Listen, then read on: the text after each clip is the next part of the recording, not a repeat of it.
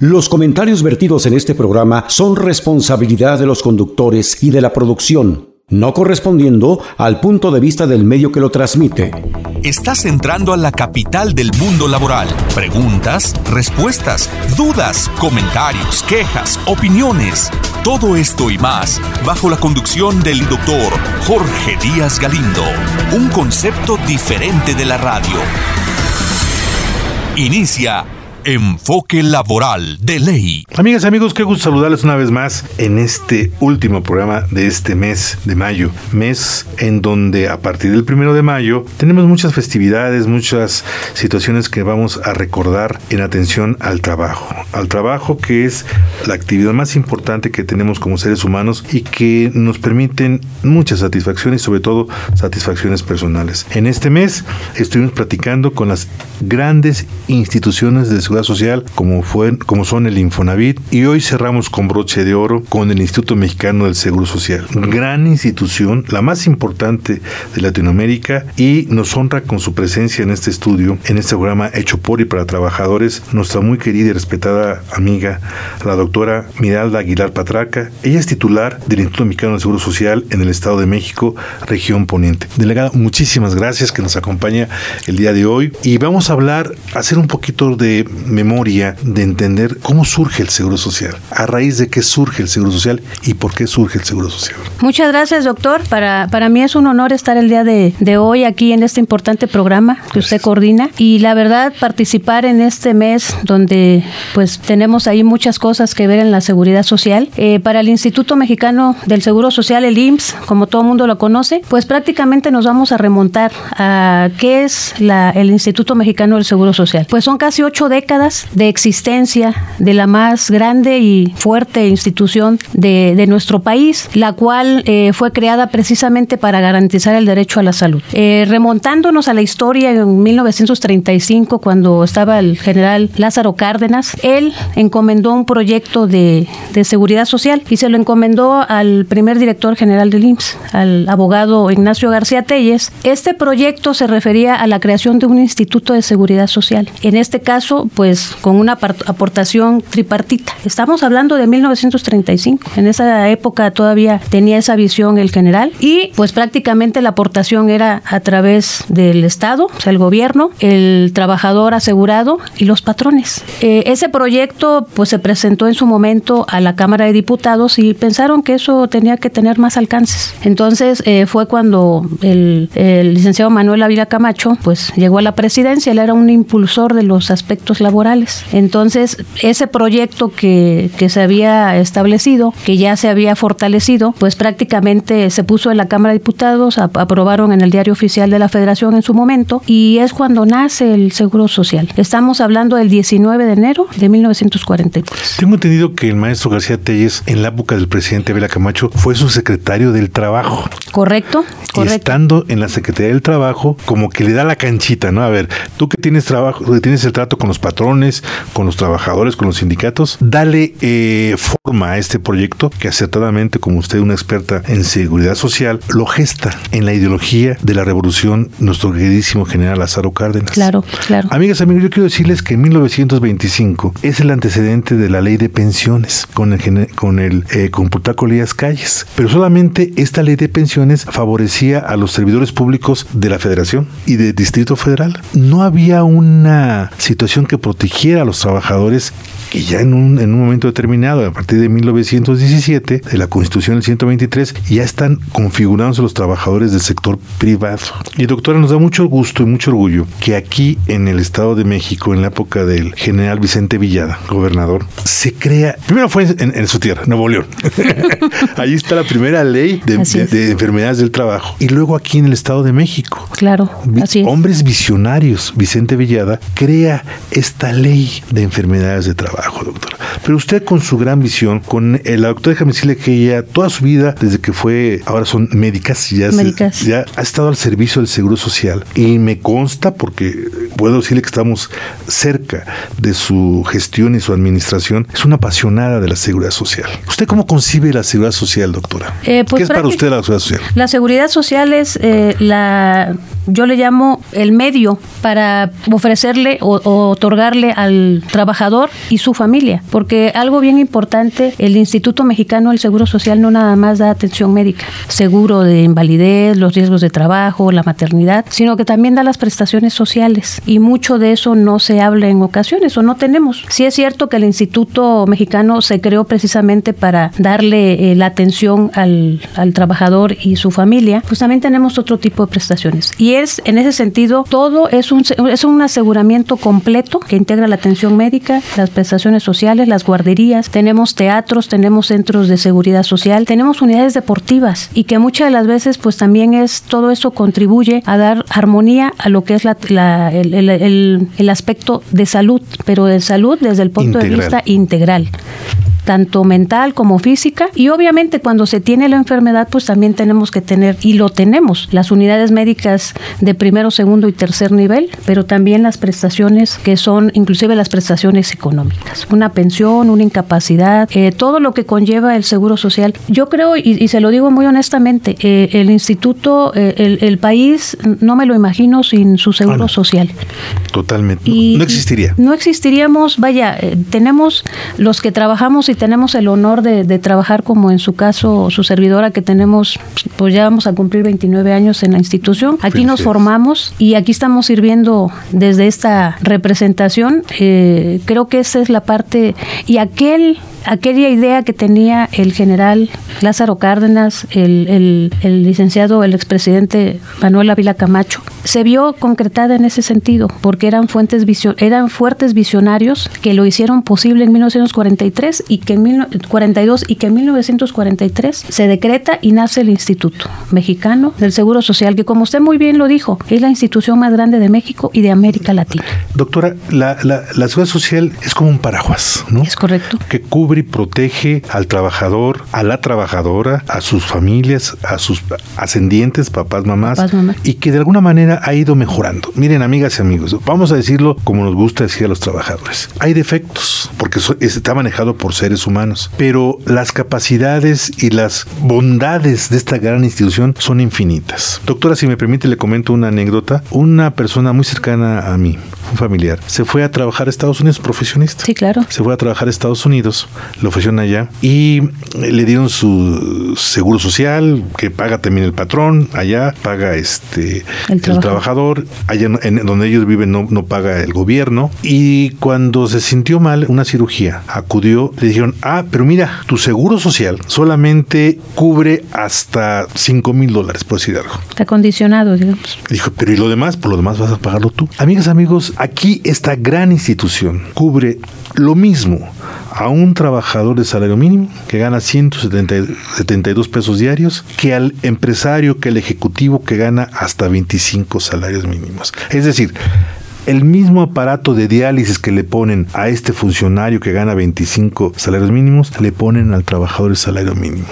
Por eso dicen que la seguridad social es un instrumento de reparto de la riqueza. Es correcto. Es hasta allá llega, doctora, y usted nos lo dijo un día y se me quedó muy grabado. Porque aquí todos somos iguales. Es, es, un, es una verdadera democracia en donde la esposa del trabajador, por más humilde y sencilla, tiene un lugar en el consultorio 26, al igual que la esposa del ejecutivo, del supervisor. En las guarderías tienen el mismo espacio y las mismas prestaciones. No hay, no hay, es un seguro universal que aplica, como usted muy bien lo dijo, doctor, al que tiene una aportación de un salario mínimo, de acuerdo a lo que es su, a como lo tiene reportado su patrón, como al que tiene 25 salarios mínimos, que le llamamos eh, salario tope. Es, es el mismo tipo de aseguramiento, no hay distinción en relación a, decir tienes limitantes. Entonces yo creo que es una, um, el instituto no se concibe o, o, la sociedad mexicana no se concibe sin el Instituto Mexicano del Seguro Social. Y como usted bien lo dijo, tenemos esa, porque bueno, nosotros también somos asegurados al Seguro Social y, y, lo vimos ahorita en esta pandemia, ¿no? Se le dio la atención en el hemodiálisis, en el parto, en la cirugía, en las consultas, en las prestaciones económicas y sociales. No hay una limitación para nuestros trabajadores y sus familias. Y también en ese sentido, pues la aportación de los patrones que mucho tiene que ver, ¿no? Entonces creo que esta parte tenemos que tener muy claro y, y algo, eh, déjeme decirle que, que que aquí en el, en, el Estado de México, eh, el Instituto Mexicano del Seguro Social se creó desde 1948. Aquí. Aquí en, después de cinco años aparece en, Toluca. 48 aquí, pero es una década posterior, un poquito más de una década cuando en 1960, 20 de, agosto, el presidente ya Manuel, no fue em, Adolfo Ruiz Cortines, que viene a inaugurar lo que ahorita es el edificio donde está la sede de la, de la representación. Entonces ahí es donde nace. Y bueno, dicen que por aquí, por el, la Avenida Literario, es donde se estableció primero con los primeros médicos, químicos, eh, enfermeras y aquí empezamos la seguridad social. Claro, el Estado de México tiene una densidad poblacional y la extensión geográfica. Se divide. En 1997 se toma la decisión de dividirla en Oriente y Poniente pero pues tenemos la fortuna que ese edificio, que es uno, por cierto, es uno de los más bonitos a nivel nacional. Sí, me consta. Que este, tenemos el teatro, tenemos la, la, Hospital de Ginecobstetricia, el 221, la UMF 222, el Centro de Seguridad Social con su alberca semi, semiolímpica, que ahí todos los días tenemos ahí pequeños y gente. Y, y, el edificio en general, el edificio administrativo, tenemos la unidad deportiva ahí, este, la cancha de fútbol y, y la pista de atletismo. Entonces, es uno de los más bonitos a nivel nacional. Y desde ahí pues estamos con esta situación en el Estado de México que como usted bien lo dice es de las representaciones pues que tienen mayor número de población, mayor número de, trabajadores y pues bueno ha sido un honor estar en, este en, representando y ser parte de la historia del Instituto Mexicano del Seguro Social en esta en este gran estado. Doctora, sabemos que en el Estado de México hay poco más de un millón seiscientos mil trabajadores eh, con un puesto de trabajo afiliado al IMSS. Sí, claro. ¿Cuántos cuántas personas usted, trabajadores y población derechohabiente, atiende, doctora? Nosotros atendemos a 2.5 millones. Estamos, estamos presentes en 68 de los 125 eh, municipios que, tiene el Estado de México. Es una situación que tenemos una infraestructura. Monstruo, es un monstruo, ¿no? Es, es de las seis eh, representaciones más grandes a nivel nacional. ¿Y, y duerme usted, doctor? Qué bar para atender todo esto es una cosa enorme, ¿no? No, pues la verdad, doctor, es un placer y creo que es por el trabajo de colaboración. Somos eh, cerca de 16 mil, 15 mil 850 trabajadores. Ah, bastante. Este, que, tenemos esa, esa, pues yo le llamo mm, ese placer de servir en, en, el IMSS eh, y creo que la derecho a la infraestructura, usted bien lo dijo cuando empezó, eh, creo que nos falta, nos falta crecer en infraestructura. La instrucción que nos ha dado el, el director, el maestro Zoé Robledo, fue precisamente eh, venir aquí, gente eh, formada en el instituto y buscar siempre el crecimiento de la infraestructura. Eh, al ratito le voy a comentar, por ahí tenemos un proyecto de inversión porque pues esa, para atender a esa población hay indicadores. Tanta población debe de haber un hospital, tanta población debe haber una unidad de medicina familiar, una guardería, una tienda de IMSS, una subdelegación. Entonces creo que en, ese, en esa parte, ahorita con la infraestructura que tenemos, estamos atendiendo, pero podemos mejorar esa condición de servicio. Doctora, hablando un poquito sobre cómo se gobierna el Seguro Social, el Instituto Mexicano del Seguro Social, sabemos que es la ley del Seguro Social y que tiene órganos de gobierno, doctora. ¿Por qué nos platica un poquito de cómo eh, desde, desde la máxima órgano de gobierno hasta los más modestos que son los consejos consultivos? ¿Cómo es que, está estructurado para que esta maquinaria, amigos y amigos, yo hace muchos, hace unos años, este, creo que era el doctor Levy o no me acuerdo quién, Orcasita que era director del Seguro Social, y dijo, en el Seguro Social se gasta diariamente mil millones de pesos. Claro. Casi me desmayo. Mil millones de pesos. Ahora el gasto, a ratito nos dirá más o menos lo que ha anunciado el maestro Zoe Robledo. Pero imagínense ustedes el aparato de revisión, de inspección, de ejecución que requiere esta, este gran presupuesto diario, los 365 días del año, las 24 horas del día. ¿Cómo está estructurado los órganos de gobierno? Sí, eh, eh, Perfecto, doctor. El director general, pues es eh, la parte, digamos, que rige. Operativa. Operativa. Y está un eh, honorable consejo técnico, que ahí está representado por los patrones y los trabajadores. ¿Y, el gobierno? y el gobierno, definitivamente el gobierno a través de la Secretaría de Salud, la Secretaría del Trabajo. ¿De Hacienda? De Hacienda. Es la que, es la que nos da el, Y ahí es, ahí es donde el director... Ahí donde nos aprieta el presupuesto. El director propone los proyectos y ahí es donde se sesiona y se dice si pasa o no pasa a través de la Asamblea General y pues obviamente la representación de, del director general en los estados, pues somos como su servidora y nosotros tenemos un consejo. ¿Cuántas delegaciones tiene el, país? 35. 35. Son, eh, tenemos, son tres estados donde hay dos representaciones. La Ciudad de México Norte y Sur, el Estado de México Oriente Poniente y el Estado de Veracruz, que es Veracruz Sur y Veracruz Norte. Los más grandes, eh, territorialmente hablando. Es correcto, por la complejidad de, territorio. Entonces ahí es donde en las representaciones tenemos la fortuna, así como usted es parte del Consejo Consultivo, doctor, tenemos un Consejo Consultivo donde también ahí pues sesionamos, sesionamos de manera periódica y que de alguna manera también presentamos y ese Consejo Consultivo delegacional que ahora este, la controversia si es representación o es delegación, este, pues ahí se sesiona, se aprueba, se presenta desde el presupuesto hasta los proyectos y programas que tenemos en la, en la representación. Vamos a dejar para más adelante la manera, y lo voy a decir, no le estoy haciendo la barba, ¿eh? amigas, amigos, pero los resultados que entregó la, esta delegación en la pandemia son de los mejores del país. ¿eh? Digo, a la doctora la conozco, es una gente muy modesta, pero mm, acaba de pasar una campaña de vacunación que sobrepasó la meta con muchos, pero eso vamos a hablarlo posteriormente. Doctora, ahora es, entiendo que hay dos delegaciones, Toluca y Naucalpan. Correcto. Eh, y que de alguna manera eh, el, territorio que, que usted le toca está entre urbano, suburbano y rural.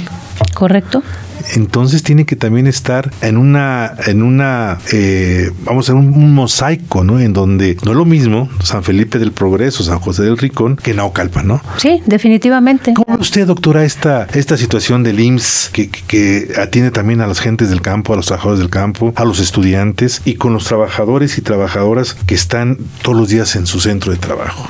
Sí, usted bien lo... ¿Son atenciones diferentes, doctora? Sí, eh, bueno, se trata de, de homologar, pero la población en el área metropolitana, que es donde está Naucalpan, pues es muy diferente a la... A Tizapán. a Tizapán de Zaragoza o la misma eh, Tlanepantla, ¿no? Sí. Que también tenemos ahí alguna situación porque a veces el, trabajador está adscrito a la poniente, pero su centro de trabajo está en la oriente, entonces tenemos que tener mucha vinculación con la subdelegación, por ejemplo, Tlanepantla. Pero hablando de Toluca, que nos toca del Valle de Toluca a todo lo que es el, el, norte del estado, Tejupilco, Temascaltepec, eh, eh, Tlacomulco, San Felipe, Jocotitlán, eh, el oro.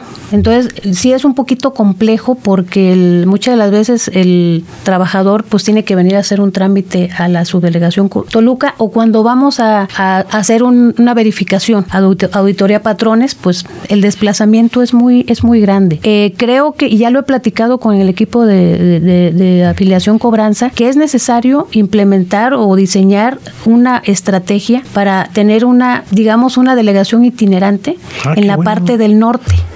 Para acercar un poquito. Un ejemplo, Atlacomulco es un punto estratégico. ¿Por qué? Porque el Valle de Toluca hacia el norte es mucha la, densidad, este, la, extensión geográfica y muchas veces se nos dificulta esos procedimientos y, sobre todo acercarle, que es una de las políticas del instituto, acercar los servicios al derechohabiente, o sea, en este caso al trabajador. Doctora, y antes de que terminemos este primer espacio que todavía nos falta un momento, yo sé que usted es una profesional de la medicina, una muy importante ejecutora de la seguridad social, pero también es una persona, una mujer eh, inteligente, crítica. A fin que nadie nos está escuchando. ¿Cuál sería, en un, en un, ejercicio como siempre es usted, con una honestidad intelectual, qué mejoraría en su delegación, doctora? Y que sé que lo está haciendo, lo que está procurando, y qué le satisface. Son dos preguntas. Claro. La primera que mejoraría, creo que eh, cuando llegamos, el, maestro Soe nos dio la instrucción de, hacer un diagnóstico de cómo estamos. ¿Qué podemos mejorar? La infraestructura. Creo que hasta cierto punto sí necesitamos eh, mejorar. Eh, la zona Naucalpan, por ejemplo, tenemos ahí dos hospitales, la 58 que tiene 47 años y la 194. Ahí entre las dos no tenemos más de 300 camas. La fortaleza la tenemos aquí en el Valle de Toluca, Metepec Toluca con dos hospitales regionales, el Hospital de Ginecobstetricia. Y ya estamos trabajando, doctor. En, en Nicolás Romero hace falta un hospital de 260 camas para contrarrestar la sobredemanda que tiene sobre todo el Hospital 58.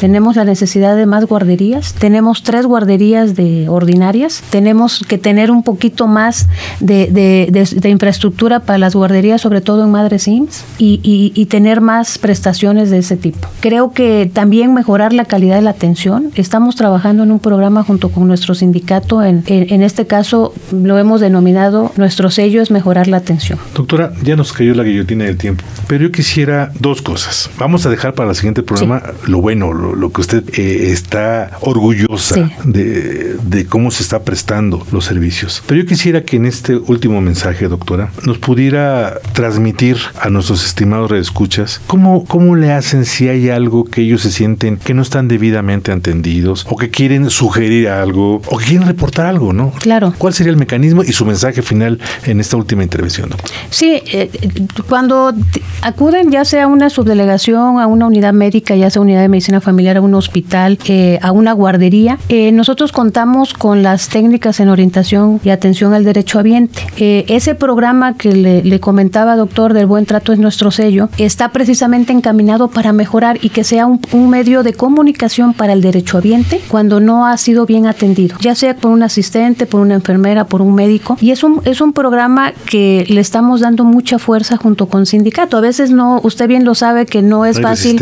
no es fácil hacer convenios o eh, estrategias con el sindicato, pero se ha sumado y creo que hemos tenido buenos resultados. Las técnicas en orientación al, y, hay quejas al derecho habiente son el medio precisamente adecuado porque ellas son personas que son de confianza, que no son sindicalizadas y, que son imparciales. Entienden muy bien es la correcto, sensibilidad. Es correcto. Y, y, doctora, la verdad es que eh, a mí me, me emociona mucho el esfuerzo que ponen la mayor parte de los trabajadores y de las trabajadoras porque están echándole todas las ganas del mundo. ¿no? Entonces, yo recuerdo mucho, por último, lo que decía una vez el maestro Zoe. Lo peor que puede hacer un derechohabiente es retirarse de su unidad de medicina familiar molesto. Es correcto, es correcto. Y lo decía él, si hay algo que no se les atendió, que no se les dio la medicina, no se vayan a su casa. Está el, el director el, y hagan valer su derecho. Me gustó mucho lo que dijo el maestro Zoe sí. y fue primeras intervenciones. Sí, claro. Eh, amigas, amigos, tenemos que retirarnos, pero nos vemos el 4 de junio, nos vamos a escuchar y vamos a agradecer el día de hoy a nuestro querido hermano Fernando Sánchez, que es el piloto de esta nave de esperanza. Le agradecemos también a nuestros productores ejecutivos, Marco Antonio Ley y Roberto Peruna, que en paz descanse. Y nos despedimos con esta frase que ya es bandera desde hace más de 15 años en este programa hecho por y para trabajadores. El que no vive para servir no sirve para vivir. Yo les invito, amigas, amigos, los emplazo para que dibujen una sonrisa en su rostro. Déjenla ahí, seguramente Dios nos va a permitir escucharnos en ocho días. Muy buena tarde, muy buen provecho. Dios con ustedes. Escuchaste Enfoque Laboral de Ley con Jorge Díaz Galindo. Por Radio Mexiquense, una radio diferente.